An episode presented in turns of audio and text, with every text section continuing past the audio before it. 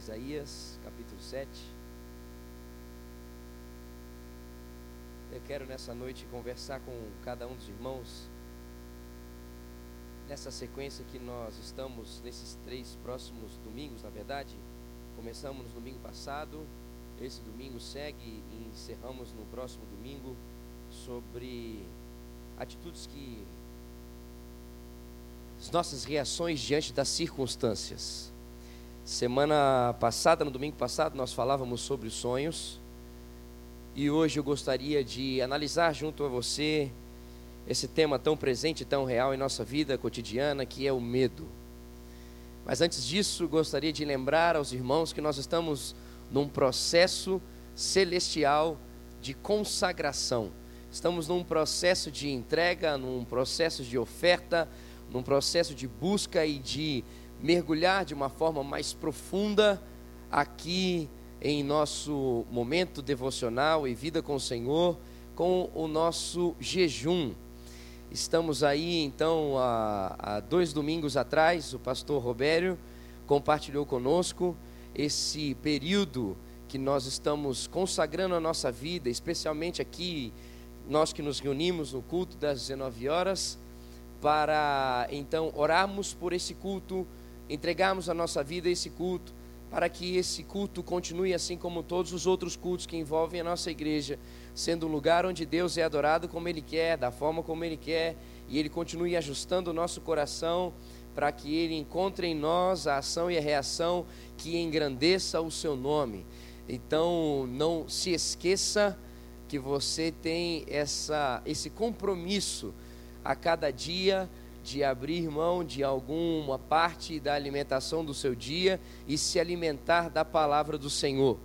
Então não se esqueça disso e continue seguindo nesse propósito e nesse projeto. Bom, queridos, esse trecho da palavra que nós vamos ler. Uh, depois da morte do rei Salomão, o reino de Israel foi dividido em dois: Reino do Norte e Reino do Sul. E nesse trecho que nós vamos continuar a estudar a palavra do Senhor, nós vamos ler que o Reino do Norte resolve então se juntar com a Síria para invadir o Reino do Sul e então ampliar o seu território e o seu poder.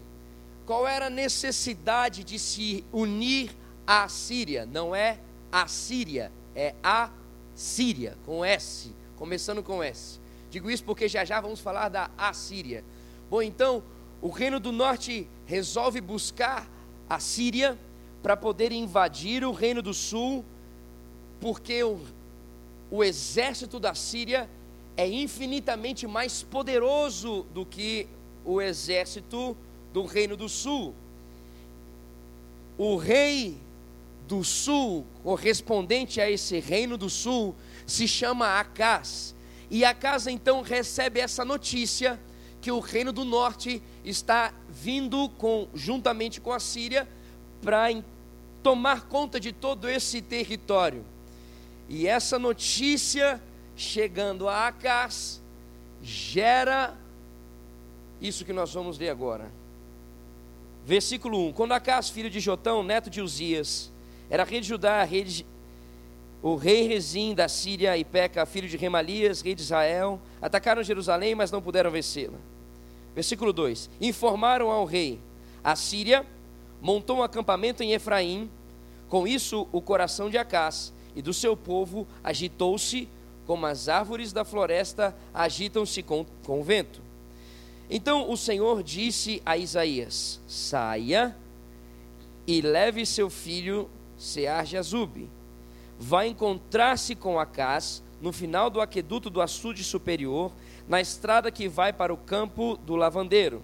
Diga a ele, olha então o que Deus está dizendo por meio do profeta a Acás: tenha cuidado, acalme-se e, repita comigo, não tenha medo.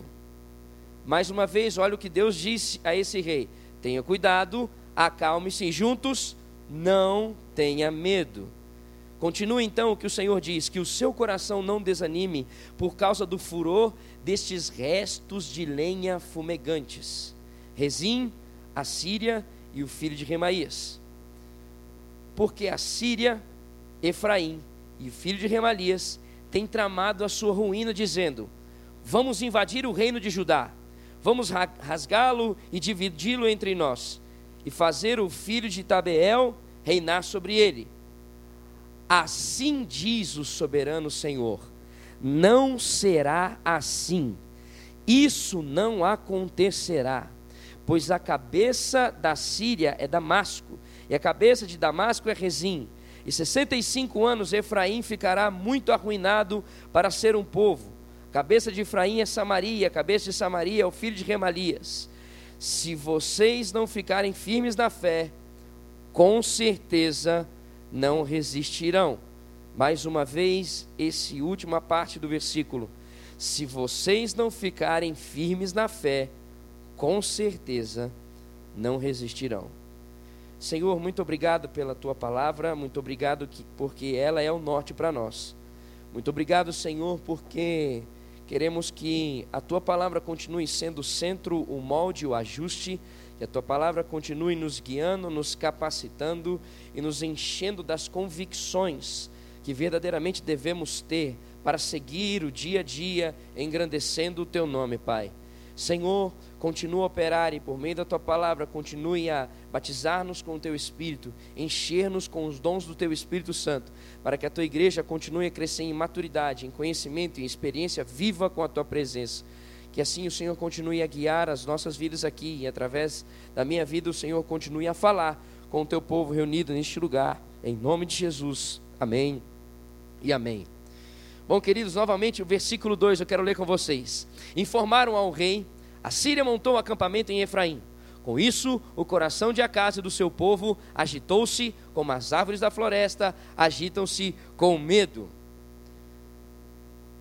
O coração do povo, quando recebeu essa notícia que iriam ser atacados por um exército maior, o coração desse rei começou a ficar agoniado, assim então se curvando e se agitando como árvores ao vento.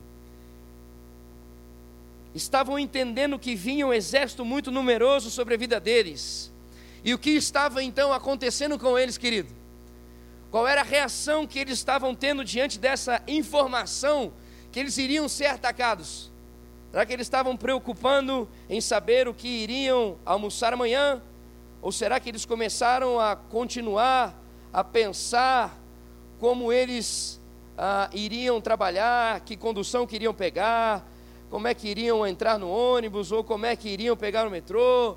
Será que a reação deles, ah, ok, nós seremos atacados, mas, bom, eu preciso saber se eu vou comer agora macarrão ou se eu vou comer feijoada. Bom, ele, você, a gente vai ser atacado, mas eu preciso entender se eu vou ver um jogo do Corinthians ou se eu vou ver um jogo do Palmeiras. É, eu vou ser atacado, eu preciso ver. Queridos, sabe qual foi a reação? Medo. Medo. Medo. E por que que a reação é medo?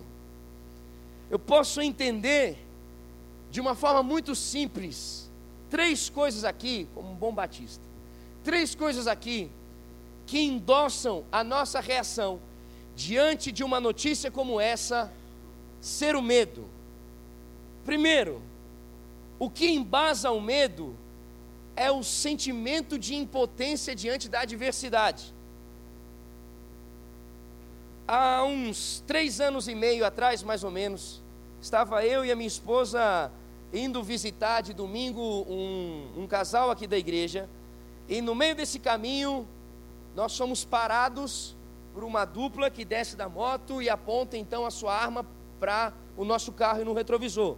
Começa a bater no nosso carro e diz: abre a porta, abre a porta, e começa a falar aquelas palavras. E falando um monte de palavras. E vai xingando de tudo que é jeito e abre a porta, abre a porta. Irmãos, nesse momento, o que você imagina que estava acontecendo comigo com a Paula? Amor, está tudo bem? Está tudo tranquilo com você? Você gostaria que, que esmalte você gostaria para a próxima semana? Irmãos, sentimento de impotência dominando totalmente o meu coração e o coração da Paula. O medo começa a tomar conta, por quê? Porque eu não sei como reagir diante de uma circunstância como essa. por mais que a gente ouça constantemente, olha, nos jornais e noticiários, etc. Quando algum ladrão chegar para você, entregue tudo e deixe ele ir. Irmão, por mais que seja tão clara essa notícia, não, não tem como nós não enchermos de medo diante dessa impotência de saber como reagir e o que vai acontecer. Assim, da mesma forma, quando de repente um médico chama a família e diz: o resultado não saiu como esperávamos. Quando você recebe uma notícia dessa, o que vem ao seu coração? Um sentimento de impotência, medo, medo de perder seu ente, medo de perder aquilo que é precioso, angústia, medo. A outra coisa que eu posso entender que podemos pensar que embasa o medo é a ansiedade em meio a uma indefinição. Quando, por exemplo, chega um comunicado do seu trabalho, você chega no dia para trabalhar e na sua mesa está dizendo assim: a nossa empresa passará por momentos de cortes. A nossa empresa está passando por um momento de dificuldade e nós necessitamos ah, realizar alguns cortes. Querido, se você recebe um, um, um, uma carta dessa, qual a sua reação? Nossa, como a nossa empresa é organizada. Poxa vida, como a nossa empresa é precavida, né? Tranquilamente aqui, olha só, avisando a cada um dos funcionários. Irmão, qual é a reação diante de uma situação como essa? Medo. Como que eu vou continuar pagando minhas contas? Como eu vou continuar o meu carneiro, Casas Bahia, misericórdia? Vou ter que vender meu carro? Vou ter que trancar minha faculdade? Vou ter que trancar meu curso? Medo, queridos. E presta atenção, nem aconteceu ainda. Nem está seu nome lá mas é um momento de indefinição. E o seu coração começa a ser dirigido por esse medo. E a terceira e última coisa que quero deixar aqui a pensar, que embasa o medo, é a sensibilidade de uma dor física. Ele diz: Eu me lembro, faz muito tempo isso, né? Quando eu era criança, meu pai, chegando naquela época de trocar o dente, né? dente de leite para vir o, o dente verídico. E então meu pai tinha um costume de pegar o fio dental, amarrar no dente. Obviamente, porque eu dei a brecha para isso, eu disse: Ó, oh, pai, meu dente está mole. E aí ele vai lá, amarra e ele faz assim: Filhão, é tranquilo. Filhão, não precisa ter medo. Eu vou puxar para lá e para cá, vou contar até três e aconteceu. Irmão, quando ele estava amarrando, eu estava chorando.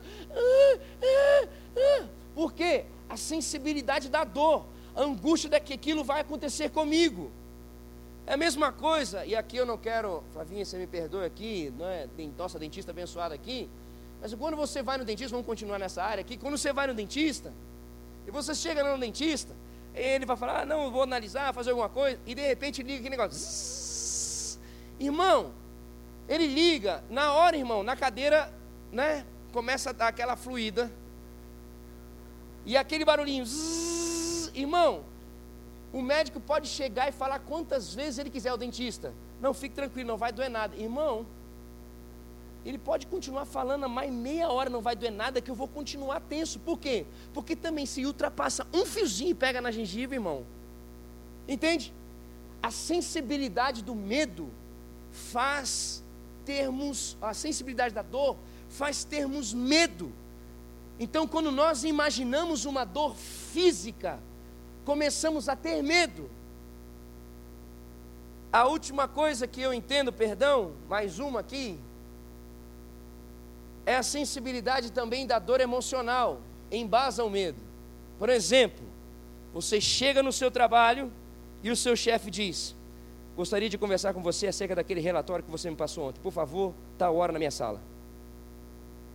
Irmão, quando não dá bom dia, quando não dá tudo bem com você, olha, é, que legal que temos feito e tal. Quando não prepara o caminho, simplesmente vem, eu preciso conversar com você acerca daquele relatório na minha sala, uma hora. Irmão, eu tenho certeza que ninguém fala, uau, como ele é curto, direto e uau. Irmão, nesse momento, a não ser que você seja alguém realmente extraordinário, mais ainda, né? Quando chega aqui, então, os queridos estudantes, estudantes aqui de universidade e até pós-graduação também, de vez em quando acontece isso. O professor entra na sala, bom queridos, bom dia, ou boa tarde, boa noite, o período que seja. É... Gostaria de hoje passar por uma avaliação oral com cada um. Por favor, ponha uma cadeira aqui na frente. Eu quero começar a fazer algumas perguntas a cada um aqui. Irmão, quem já passou por isso já sabe, está até tremendo de novo só de lembrar. Quando existe uma sensibilidade emocional, isso embasa e gera um medo. Quando você é questionado pelo seu chefe, ou quando você erra com um amigo seu, começa a ser travada em nós uma luta que é um medo medo de perder o emprego, medo de perder o amigo, medo de perder a matéria, medo de não conseguir desenvolver o projeto, medo, medo. Mas voltando ao texto, podemos perceber que é exatamente isso, como é claro o versículo, que está acontecendo e está ocorrendo em Acás. Acás ele é tomado pela impotência de não ter o que fazer. O exército que está vindo é maior do que o nosso. Medo. Eu sou impotente ansiedade, eu não sei qual vai ser o meu futuro, a dor física, nós vamos sofrer. Eu não sei se ao final dessa guerra eu ainda teria uma perna, ou ainda teria um braço, ou a minha família ainda estará aqui, ou a dor também emocional, no sentido de ser um rei na história que perdeu todo o seu reinado e ficou na história como o pior dos reis, quem sabe? Então, Todas essas coisas embasaram a angústia e então o medo de Acás. E aí, queridos, o que é interessante?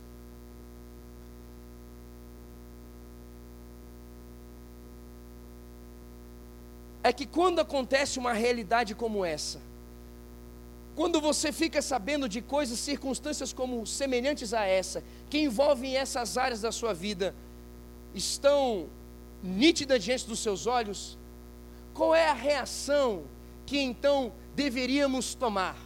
Qual é a reação aprovada e a reação bíblica, ou que a palavra nos deixa claro, que nós, como nós devemos reagir? Peço para que você abra comigo Salmo 38, do versículo 8 ao 10, e já já nós vamos voltar a esse texto de Isaías. Salmo 38.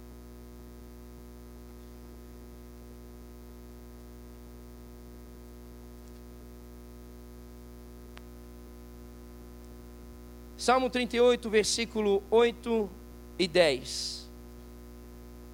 Olha então o que Davi diz: Sinto-me muito fraco e totalmente esmagado. Meu coração geme de angústia. Senhor, diante de ti estão todos os meus anseios. O meu suspiro não te é oculto. Meu coração palpita as forças me faltam, até a luz dos meus olhos se foi. Olha o estado que se encontrava Davi. Alguém que estava totalmente fraco diante da circunstância, alguém que estava angustiado, alguém que estava gemendo, alguém que ao olhar era perceptível ver que estava passando por um momento de medo, um momento de angústia, um momento de aperto. Uma coisa que ele diz, ele está se sentindo esmagado.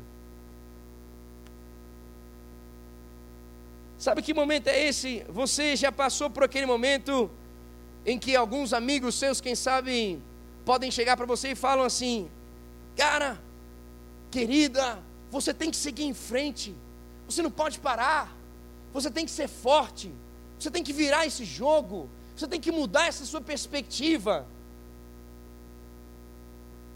E aí, de repente, a sua realidade é o versículo 10: As minhas forças me faltam. Eu não tenho força. Eu não tenho força para agir dessa forma. Queridos, a situação desse, desse salmista é tão crítica que o texto diz que até a luz dos olhos se foram. O desgosto dele é tão intenso ele está passando por um momento de aperto em toda a sua vida, seja ela ali profissional, seja a sua vida emocional, a sua vida espiritual. É tão agoniante que isso é perceptível aos olhos daqueles que estão ao, ao redor dele. É interessante que, quando alguém está animado, no olhar a gente já percebe que existe alguma coisa diferente, não é verdade? Agora, quando alguém está agoniado, está um pouco deprimido, no olhar a gente já começa a perceber que existe alguma luta, que existe alguma crise. Porque os olhos refletem o nível de luz que existe no coração. Agora, diante de toda essa dor, estava passando um desgaste em relação à sua família, Davi. Seu filho lhe traiu. Aqueles que estavam ao seu redor não apoiavam mais ele os adversários se levantavam constantemente. Então, assim, todas as áreas de Davi estavam sendo atordoadas, ele não conseguia ter é, convicção em nenhum momento da sua vida ao olhar a circunstância. E aí, esse homem mesmo, no versículo 15, diante desse medo que assola ele, diz assim: Senhor, em ti espero, tu me responderás, o Senhor é o meu Deus diante de toda essa circunstância que agonia e respalda o medo dele, ele diz: Vem, Senhor, e intervém na minha história. Vem, Senhor, e põe a mão nas minhas emoções, põe a mão no meu trabalho, os meus sonhos, porque somente o Senhor pode me salvar. Esse grito de Davi é um grito entendendo que, mesmo que todas as áreas de sua vida estejam totalmente atordoadas e diferentes de como ele sempre imaginou. Ele tem um Deus que é o seu Deus e que é o único que pode salvar, que é o único que pode encher de vida, que é o único que pode dar esperança, que é o único que pode dar uma outra perspectiva de permanecer caminhando com família, trabalho, o que for.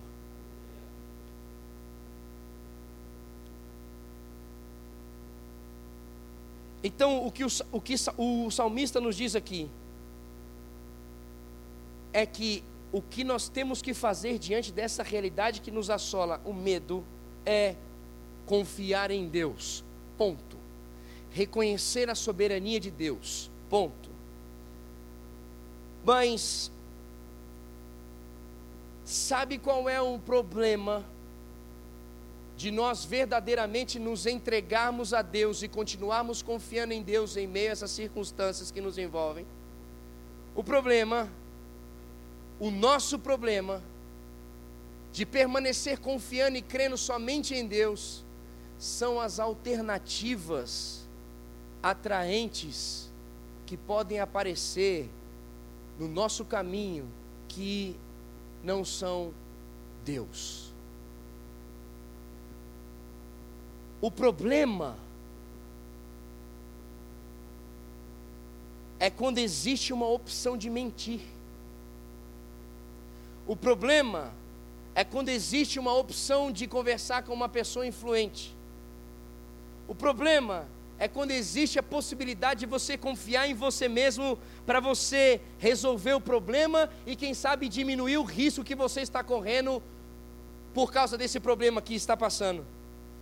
E aí você então esbarra nessa, nessa cilada da sua vida, que faz com que não seja Deus o seu guia, mas seja o medo aquele que pega e começa a dirigir a sua mão. O problema é nós percebermos as alternativas na nossa própria força de como resolver esse problema e nós nos doarmos a essas alternativas em vez de fazer como o salmista: essa é minha dor, essa é minha angústia, mas somente o Senhor pode me salvar.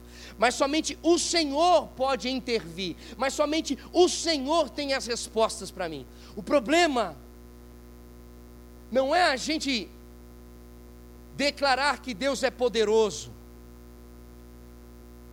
O problema é a gente não reconhecer a soberania de Deus em meio aos nossos problemas. O problema é nós não confiarmos de fato, confiarmos apenas de palavra em Deus, o Criador, o Soberano e o Todo-Poderoso. O problema é nós olharmos e acharmos que as alternativas que nos aparecem aos olhos conseguem resolver mais do que o Deus Todo-Poderoso. O problema é quando nós damos ouvidos ao medo e deixamos o medo guiar a nossa forma de agir, em vez de ser a palavra de Deus, dando a noção e o caminho para que a gente dê o próximo passo. Aí, em vez de nós confiarmos em Deus, é como quando a gente não busca a presença de Deus para saber qual o próximo passo a dar, é como se nós estivéssemos dizendo assim: Senhor, não preciso de ajuda. Só não me atrapalha.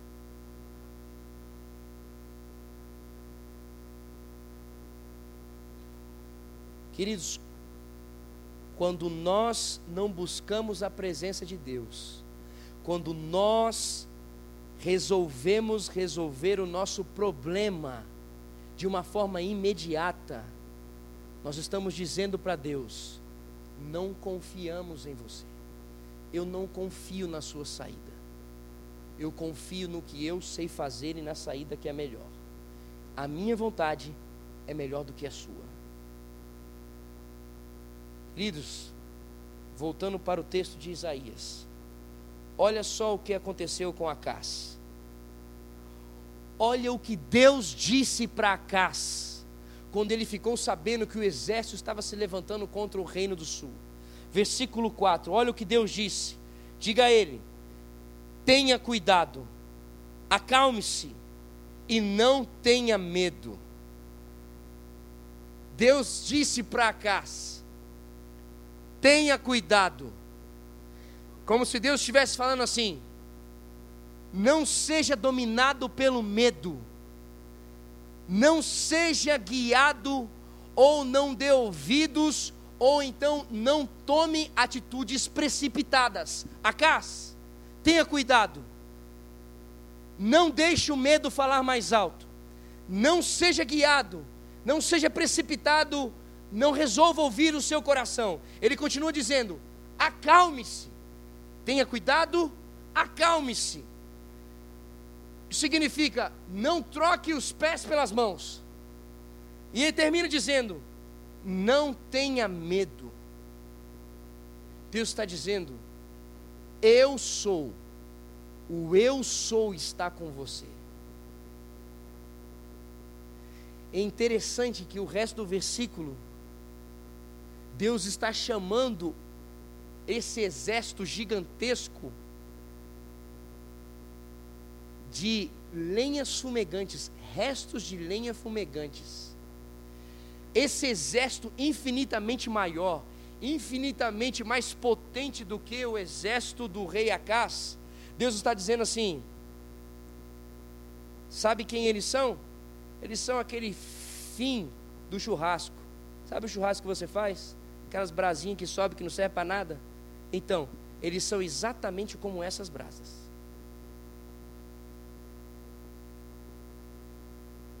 Aí o que, que o inimigo diz? o que, que o inimigo diz para Acás?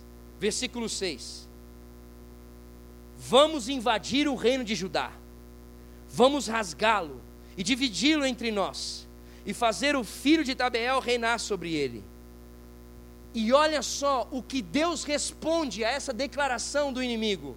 Assim diz o soberano Senhor: não será assim, isso não acontecerá. Irmãos, Uau! Uau! Que convicção! Que certeza! Que grandeza de Deus em meia circunstância! Mas o que, que aconteceu? Qual foi a reação de Acás? Acás tinha uma outra alternativa.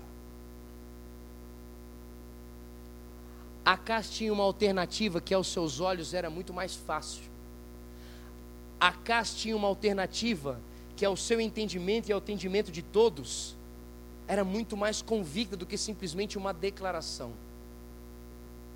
Qual que era essa certeza? Existia um rei muito mais poderoso do que a Síria, era então a Assíria. E então Acas pensou na possibilidade de se juntar ao rei da Assíria, que com certeza, juntando a ele, conseguiria destruir o exército da Síria. Então, Acas tinha duas opções: entregar o seu coração diante daquilo que Deus disse, isso não acontecerá, ou entregar o seu coração e fazer uma aliança a um outro rei e destruir o exército. Qual foi a opção de Acas? Acas resolveu seguir a lógica humana. Acas resolveu seguir a sua consciência. E preste atenção, só se você quiser anotar, nós não vamos, não precisa abrir, eu vou ler aqui. Mas olha a declaração que Acas faz para o rei da Assíria. Está em 2 Reis, capítulo 16, versículo 7. Acas enviou mensageiros para dizer ao rei da Síria: Sou teu servo e teu vassalo. Vem salvar-me das mãos do rei da Síria e dos reis de Israel que estão me atacando. Em vez de Acas dizer ao Senhor Deus Todo-Poderoso: Eu sou teu servo, faça o que você quiser, porque você me diz que é o Senhor dessa situação, então eu sou teu servo. Acas preferiu fazer opção pela salvação que era mais assertiva aos seus olhos, que não necessitasse de algo sobrenatural uma decisão que estava embasada a algo que os seus próprios olhos conseguiriam enxergar. E aí, queridos, o que aconteceu com Acas? E qual é o fruto de alguém que resolve tomar uma decisão de acordo com a sua do seu raciocínio lógico humano? O versículo 8 de 2 Reis 16 diz: Acas juntou prata e ouro encontrados no templo do Senhor e nos tesouros do palácio real e enviou-os como presente para o rei da Síria. Acas entregou para um homem aquilo que deve ser entregue somente a Deus.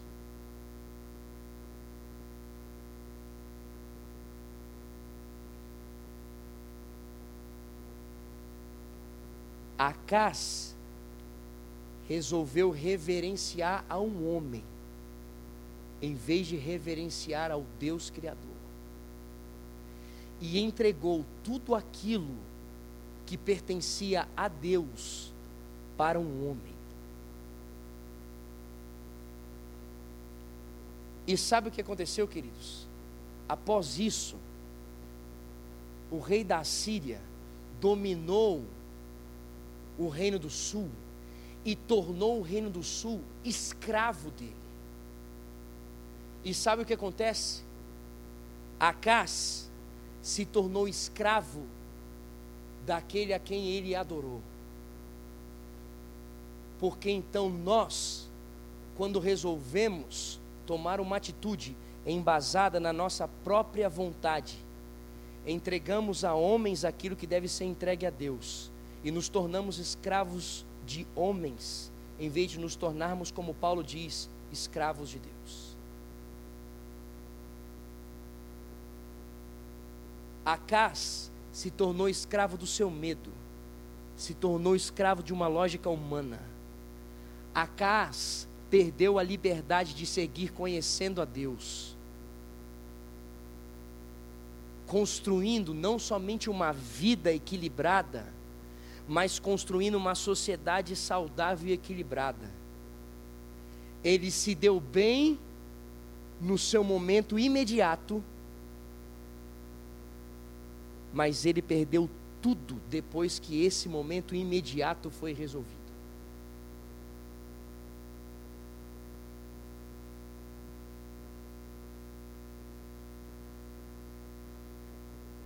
Um outro exemplo de uma resposta diante do medo se encontra em Mateus capítulo 1, versículo 20 versículo 21.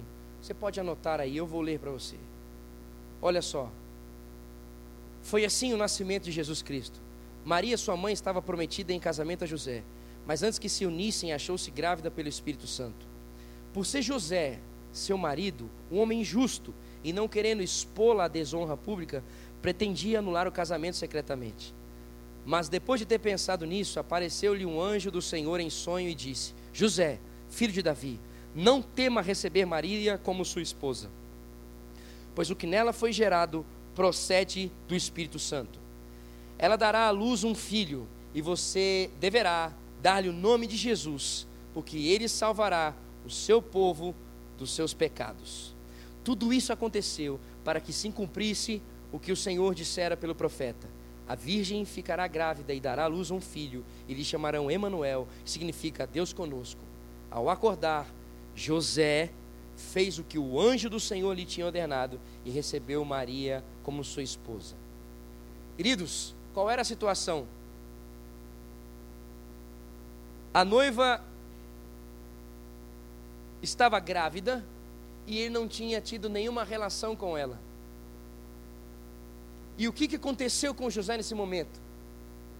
José teve medo, medo do que os outros iriam pensar acerca dele, medo, medo de da sociedade abandonar essa mulher e começar a declarar: Você traiu o seu marido. Medo, o medo começou a tomar conta, porque ou ele iria morrer, ou ela iria morrer. E Deus diz a José: Escute, não tema. E por que que José não deveria temer? Porque essa criança, ela teria poder para intervir na história e intervir na questão emocional, profissional, na questão física e salvar a José e a todos para sempre. E qual foi a resposta de José? Assim seguirei. José teve a atitude contrária de Acás. ele estava diante do medo e ele poderia se render aos valores e princípios da sua cultura para se dar bem mas em vez de se render à sua cultura e aos valores da cultura, dizendo assim: Ó, oh, eu fui atribulado, a minha esposa está grávida, o filho não é meu, isso aqui na cultura diz que então ela tem que ser apedrejada porque ela me traiu, e assim eu vou continuar seguindo, tendo honra diante de todos, e vou poder constituir o resto da minha vida trabalhando e babá. Em vez de, de entender como culturalmente isso poderia prosseguir, em vez de recorrer a alguma possibilidade ou uma alternativa mais fácil, o que, que ele fez? Ele resolveu se render a Deus, indo contra a sua cultura e correndo o risco de se dar mal o resto da sua vida. Por quê? Porque ele preferiu ter um entendimento de que estaria obedecendo a Deus e não obedecendo a sua própria vontade ou a sua cultura. José, quando escuta não temas, ele fez o que Deus ordenou, ele permaneceu e não temeu o medo.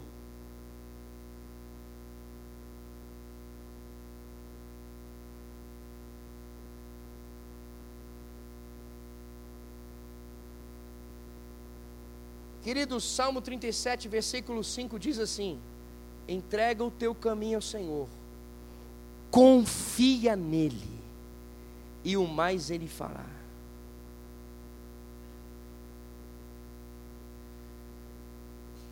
Deus é todo-poderoso. Você acredita que Deus é todo-poderoso, meu querido? Então eu quero endossar no seu coração aquilo que certamente você já ouviu: é que entregar o seu caminho a Deus implica em se submeter a sofrimentos. se esse for o caminho de Deus, a, a passar por agonias. José, para se tornar o governador do Egito, ele teve que passar pela prisão. Paulo, para se tornar o maior dos escritores do Novo Testamento, o homem por meio de quem veio a base teológica da graça, da salvação, tinha como hotel a prisão. Ele era recebido sendo apedrejado. Ele recebia machucados físicos, emocionais. Mas ele permaneceu crendo no Deus que era o Deus da sua vida. Mas ele permaneceu confiando até o fim mesmo que as circunstâncias não caminhassem ou trilhassem como ele desejava. Ele não desejou pisar nas alternativas.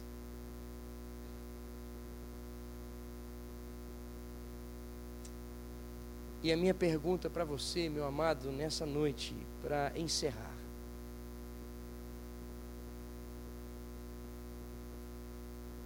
é diante desses problemas que você tem passado.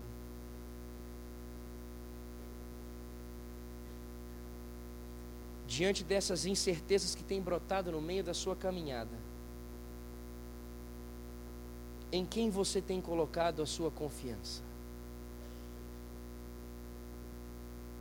Você tem colocado a sua confiança, a sua esperança em Deus e naquilo que Ele diz sobre essa circunstância?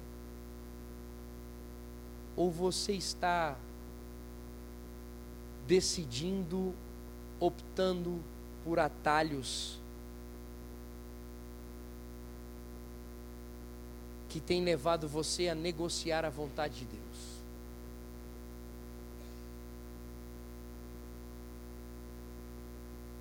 Eu quero lembrar uma coisa ao seu coração. Você não é um Salvador. Você precisa de um Salvador.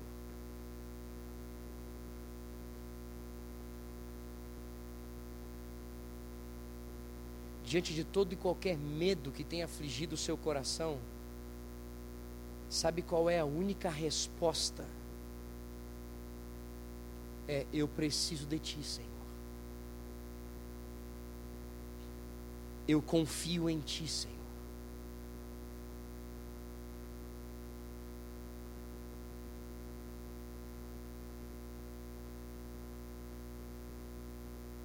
Eu não sei o que você tem passado com a sua família, no seu trabalho.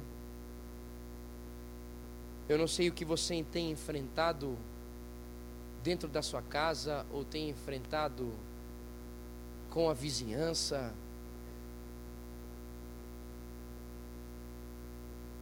Eu não sei que circunstância tem gerado um medo em você.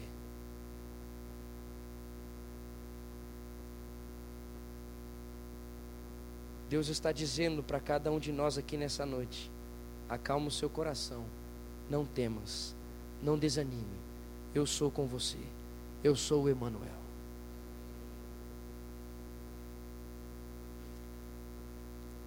Entregue o teu caminho a mim, confie em mim, e tudo eu farei. Fique de pé no seu lugar, por favor.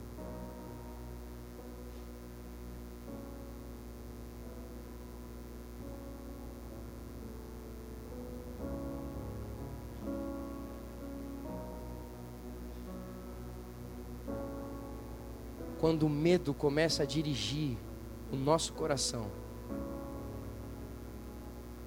nós começamos a entregar a homens aquilo que somente Deus pode receber. Quando o medo começa a dirigir o nosso coração, sabe o que acontece? A gente começa a dar devoção ao nosso patrão no trabalho. A gente começa a dar devoção a um cargo maior no emprego.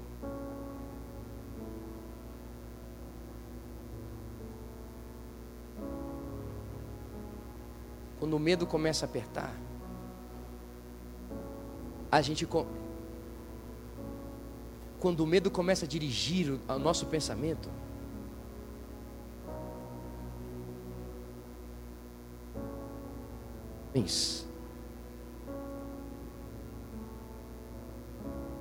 a gente começa a render o nosso coração a homens. E começamos a cultuar homens.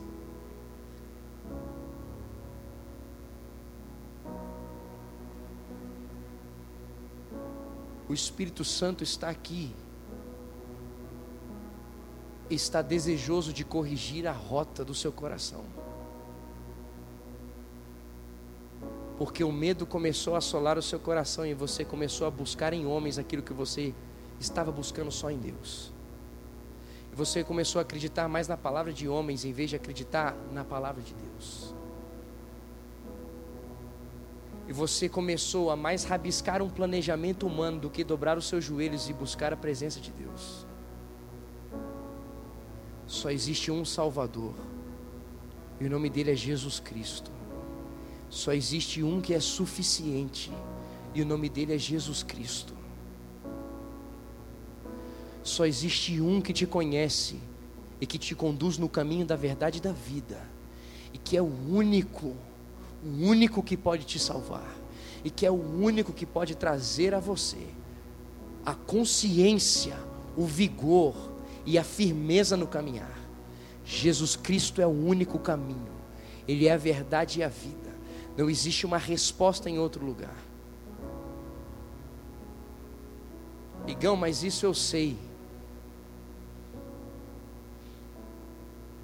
Então por que, que você não ora primeiro antes de pensar em um planejamento? Igão, mas isso aí eu nunca tirei isso do meu coração. Então por que você não começa a ler mais a Bíblia do que pegar caneta e papel e tentar rabiscar planejamentos? Igão, mas eu, eu, eu, sou, eu sou da igreja, eu, isso eu já sei há muito tempo. Então por que, que você não vem e começa a buscar a presença de Deus mais do que ficar pensando em outras coisas, em, em vez de ficar pensando em alternativas?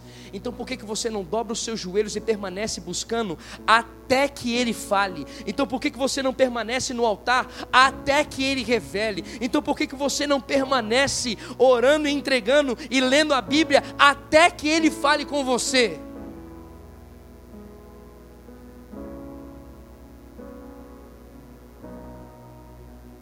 Você confia em Deus? Então se posicione como alguém que verdadeiramente reconhece que não existe outro caminho a não ser Deus. E em nome de Jesus hoje, pare de ser dirigido pelo medo. E em nome de Jesus hoje, pare de ficar procurando alternativas sem ser a presença de Deus. E em nome de Jesus hoje, reconheça que existe um Deus que pode sim dar a direção e que o sobrenatural dará muito mais resposta e convicção do que o que os seus olhos estão procurando comece a trazer ao seu coração a convicção de que a presença dEle é a única coisa que se existe, que pode respaldar a sua vida e lhe dar um caminho que você necessita caminhar, mesmo que esse caminho seja por dor. Porque se é propósito de Deus passar pela dor, então Ele vai se manifestar grandioso em meio à dor ele vai se manifestar como o Senhor e o Pai e o amor em meio à dor. Mesmo que esse caminho seja essa agonia, se ele diz continue, permaneça, não seja regido pelos seus olhos, continue para que você receba uma nova experiência da parte dele, para que você tenha um novo entendimento sobre quem ele é sobre como ele faz e o que ele faz. Se renda ao pastor, ao bom pastor. Você reconhece que em algumas áreas você tem sido regido pelo medo. Feche os seus olhos onde você está. Você reconhece que tem algumas áreas que você tem buscado alternativas. E você então está se assemelhando a esse rei Acás, que mesmo com essa declaração da vontade de Deus, ele ainda resolveu seguir aquilo que era mais cômodo aos seus olhos. Se você deseja corrigir essa rota nessa noite, então abra o seu coração onde você está e comece a dizer: Senhor, toma pela mão e me traz de volta. Me toma pela mão e me traz de volta. Senhor, me toma pela mão e me traz de volta. Senhor, me toma da mão e me põe no rumo certo. E me faz viver crendo que o Senhor é o pastor. Corrige aqui, Senhor. Me faz lembrar da tua palavra.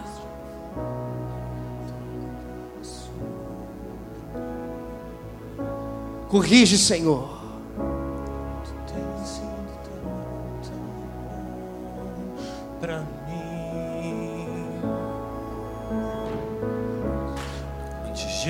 respirar, sopraste tua vida em mim. Tu tens sido tão, tu tens tão bom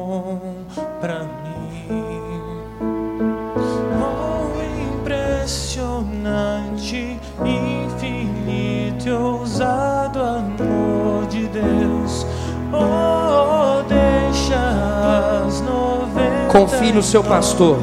Só pra mim posso comprá-lo. Confie no seu pastor.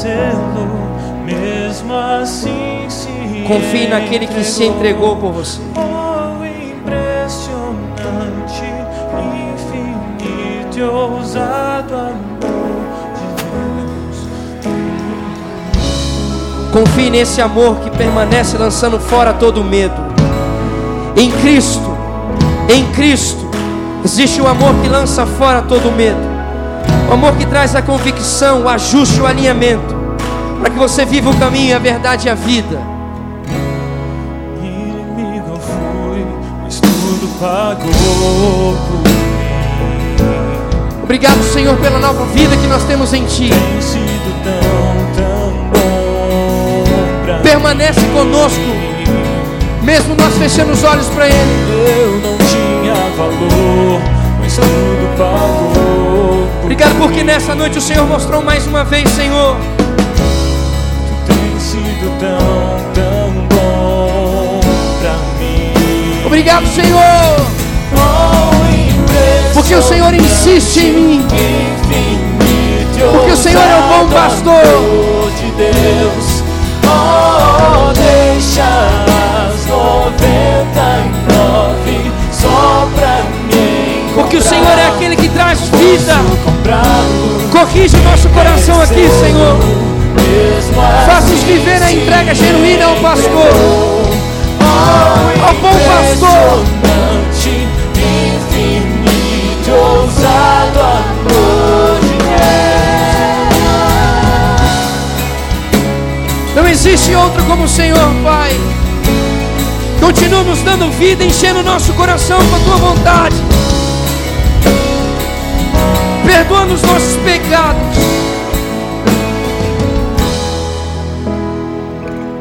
Traz luz para sombras, escala montanhas pra me encontrar. Não desista desse pastor. Derruba muralhas. Não abra mão desse as pastor. Esse é o seu pastor. Esse é o Deus Todo-Poderoso. Esse é o Senhor que traz a palavra suficiente para a sua vida. Esse é o Senhor que lança fora todo medo. Esse é Ele. Para sombras, escala montanhas. pra me encontrar. Mais uma vez atravessou, Derruba muralhas, destrói as mentiras. Diz, o caminho que o medo quer gerar. Luz Para sombras, escala montanhas, para me encontrar. Esse é o caminho de vida. Derruba muralhas, destrói as mentiras, para me encontrar. Oh, impressionante,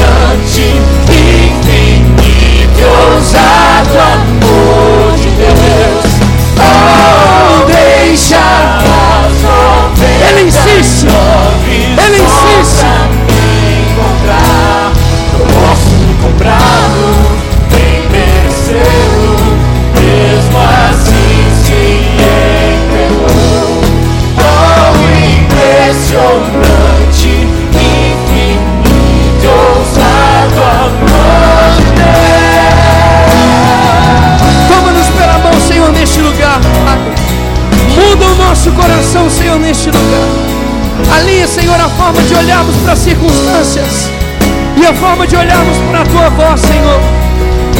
Vem, Senhor, em nome de Jesus. E mais uma vez declaramos, Senhor, seja o Senhor da nossa vida, Pai. Seja verdadeiramente o Senhor da nossa vida, Pai. Seja verdadeiramente o Senhor sobre tudo, Pai.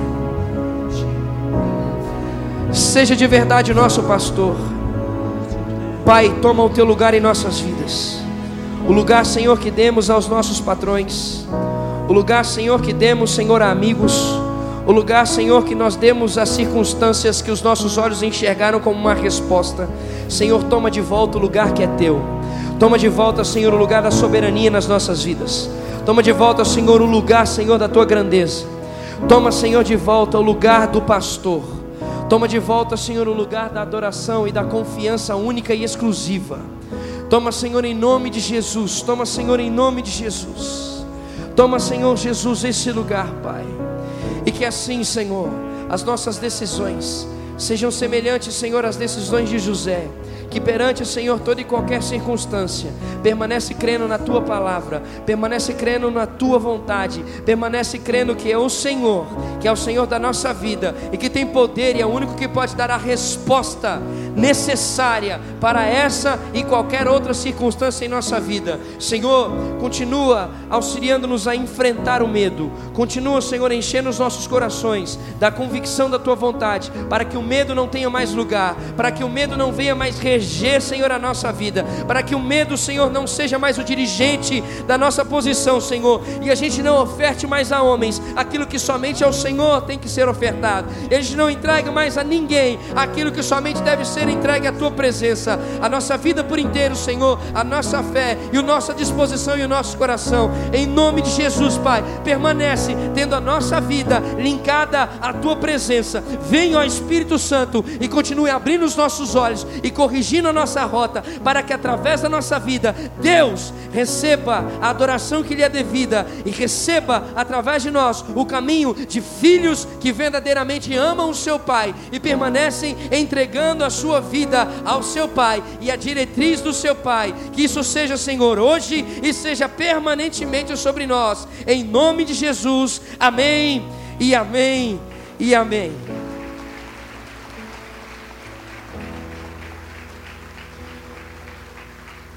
Que em nome de Jesus, o seu maior anseio continue sendo orar e ler a palavra do Senhor e jejuar, como sinal daquele que não fará nada se não for a partir da vontade dele, que não fará nada se não for a partir da palavra dele em nome de Jesus. Seguindo assim, continuaremos enfrentando ao medo e rendendo a honra que é devida ao Senhor em nome de Jesus. Na semana que vem, nós vamos falar sobre como lidar com as ansiedades. Então, se você tem amigos ou familiares que têm passado por questionamentos nesse sentido, na semana que vem nós vamos orar sobre isso e alinhar o nosso coração nesse sentido de como lidar com a ansiedade de acordo com a palavra do Senhor nos orienta. Que em nome de Jesus, os seus sonhos continuem vindo da presença de Deus, a direção da sua vida continue sendo a partir da palavra de Deus. E assim a gente continue testemunhando a todos aqueles que estão ao nosso redor que existe um Deus que é o perfeito pastor em nome de Jesus. Deus abençoe a sua vida. Até o nosso próximo encontro.